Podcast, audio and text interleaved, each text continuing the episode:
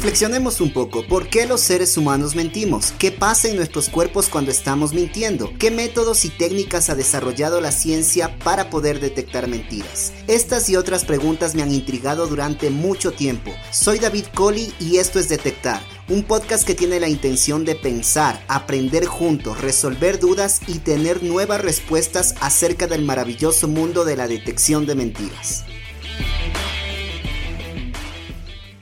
Nuevamente, bienvenidos a un episodio más de este podcast llamado Detectar, aquí su host David Coley. Ya estamos en nuestro sexto capítulo, nos sorprende la acogida que hemos tenido, actualmente estamos llegando a más de 19 países con este podcast, gracias a la gente linda de México, Colombia, Ecuador, Perú, República Dominicana, Panamá. Este podcast ha llegado a Centroamérica, a Sudamérica, a Norteamérica y también estamos en países de Europa y la verdad que eso nos motiva para seguir trabajando. El día de hoy tendremos un tema que de seguro te encantará. Hoy hablaremos de las etapas de la prueba poligráfica. Recordarás que hace poco terminamos con una miniserie llamada Ciencia y Poligrafía.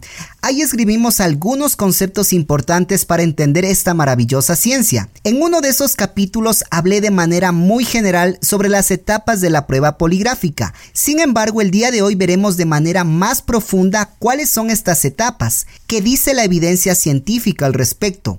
Además abordaremos los elementos que hay que tomar en cuenta en cada una de estas etapas según los estándares internacionales de práctica para poder obtener resultados confiables. Así que quédate con nosotros. Para poder conocer cuáles son las etapas de la prueba poligráfica hay que entender lo siguiente. Al igual que cualquier otra ciencia, la confiabilidad en los resultados dependerá de algunos factores.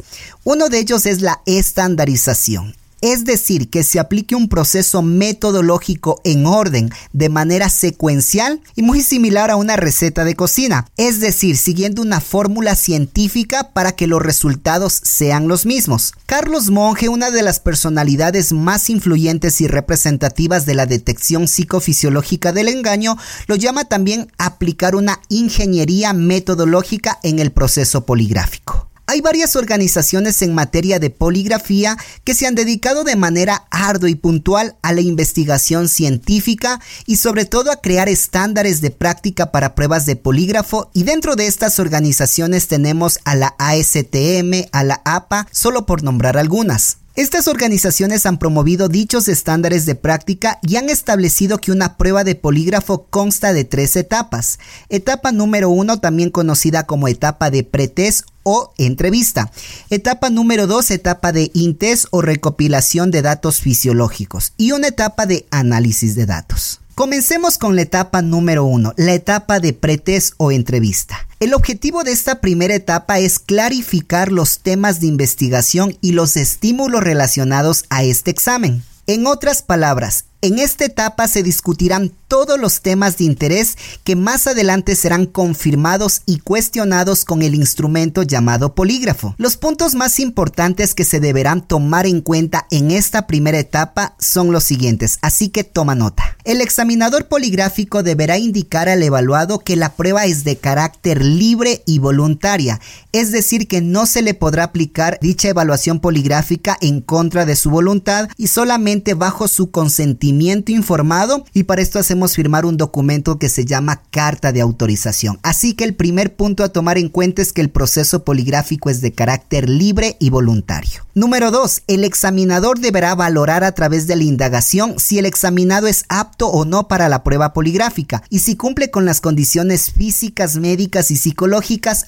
para aplicarse dicha evaluación. Se deberá informar también al examinado que todo el proceso poligráfico en todas sus etapas será videograbado, ya que esto permitirá velar por los niveles de calidad del examen, además por los niveles de seguridad tanto del examinador como del examinado. Sin embargo, para algunas agencias, para algunas eh, empresas o compañías, la videograbación no es indispensable.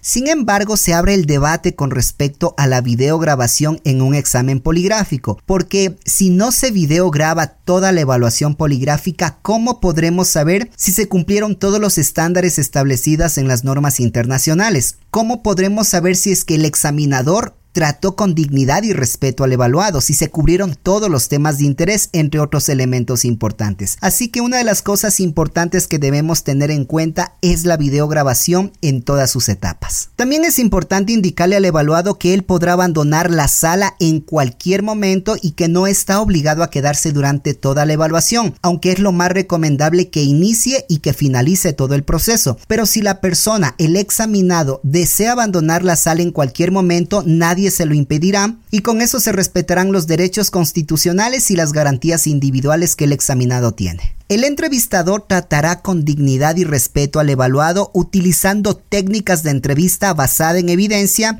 y que respete los derechos humanos, es decir, no podrá utilizar entrevistas inquisitivas. Además, para tomar en cuenta, esta primera etapa dura aproximadamente 60 minutos. Vamos con la etapa número 2 de la prueba poligráfica, esta etapa se le llama INTES o también se le conoce como recopilación de datos fisiológicos. El objetivo de esta etapa es los registros fisiológicos por medio del instrumento y con esta muestra que se ha tomado con el polígrafo poder llegar a un diagnóstico de veraz, no veraz o de resultados inconclusos. Los estándares establecen que los componentes mínimos para tomar el registro o la muestra fisiológica son los siguientes. Dos componentes que monitoreen y registren patrones respiratorios, uno torácico y otro abdominal. Los poligrafistas también le llaman a esto los neumógrafos. Un componente que registre los cambios relativos en la presión arterial, también se le conoce como tensiómetro un componente que monitoree y registre la actividad electrodérmica, que refleje los cambios relativos en la conductancia o resistencia de la corriente eléctrica de la piel. Y además, un sensor de movimientos. Cualquier otro componente adicional será opcional y no es obligatorio según los estándares internacionales de práctica. Puntos a tomar en cuenta en esta segunda etapa se deberá realizar una prueba de práctica o también conocida como prueba de familiarización, ya que en esta primera prueba el poligrafista le dará las instrucciones que debe seguir al examinado en las pruebas que se realizarán más adelante, de lo contrario la prueba quedará inválida. El profesional también utilizará técnicas que hayan sido validadas tanto para exámenes diagnósticos o para exámenes exploratorios para tomar la muestra fisiológica. Todas las preguntas serán revisadas y repasadas con el examinado antes de la muestra fisiológica, es decir, ninguna pregunta será sorpresa dentro del proceso poligráfico. Esta etapa dura aproximadamente entre 30 y 40 minutos. Por último, pero no menos importante, la etapa número 3, la etapa conocida como análisis de datos. El objetivo de esta etapa es analizar la muestra fisiológica que se ha tomado con el polígrafo y llegar a un diagnóstico o a una conclusión categórica. Al igual que otras ciencias, existen criterios que se deben tomar en cuenta para llegar a un diagnóstico. Uno de estos criterios es el sistema de calificación que el poligrafista utilice. Hoy en día hay varios sistemas de calificación. Sin embargo, lo más actual en materia de poligrafía es el sistema de calificación ESS y una versión más actual es el ESSM. Estos sistemas nos permiten calcular la probabilidad de error asociada a la prueba poligráfica, entendiendo que las pruebas poligráficas arrojan resultados probabilísticos y no deterministas, es decir, manejamos intervalos de confianza y márgenes de error. Otro criterio es que el examinador no deberá calificar registros que estén contaminados con artefactos, es decir, que la gráfica tiene que estar clara y de calidad interpretable. Esta etapa podría durar entre 15 y 20 minutos. Antes de finalizar, quiero hacerte un breve resumen de lo que hemos abordado en este sexto capítulo. Hemos hablado de la estandarización y de las pruebas científicas. Hemos también abordado acerca de las organizaciones que se dedican al desarrollo de estándares y metodologías basadas en evidencia científica. También hablamos de las etapas de las pruebas poligráficas y los puntos más importantes y representativos de cada una de estas etapas. Y por último, una prueba poligráfica cumpliendo con todos estos estándares de práctica aproximadamente durará entre 90 y 120 minutos. Y hasta aquí el capítulo de hoy. Espero te haya gustado. Si es así, te pido que puntúes con 5 estrellas a detectar, suscríbete a tu plataforma de podcast favorita y así poder llegar a más personas. Además, si tienes sugerencias para mejorar este contenido o te gustaría que hable de algún tema, escríbeme a david.coli.detectar.com.es para estar en constante evolución. Nos vemos pronto, un abrazo.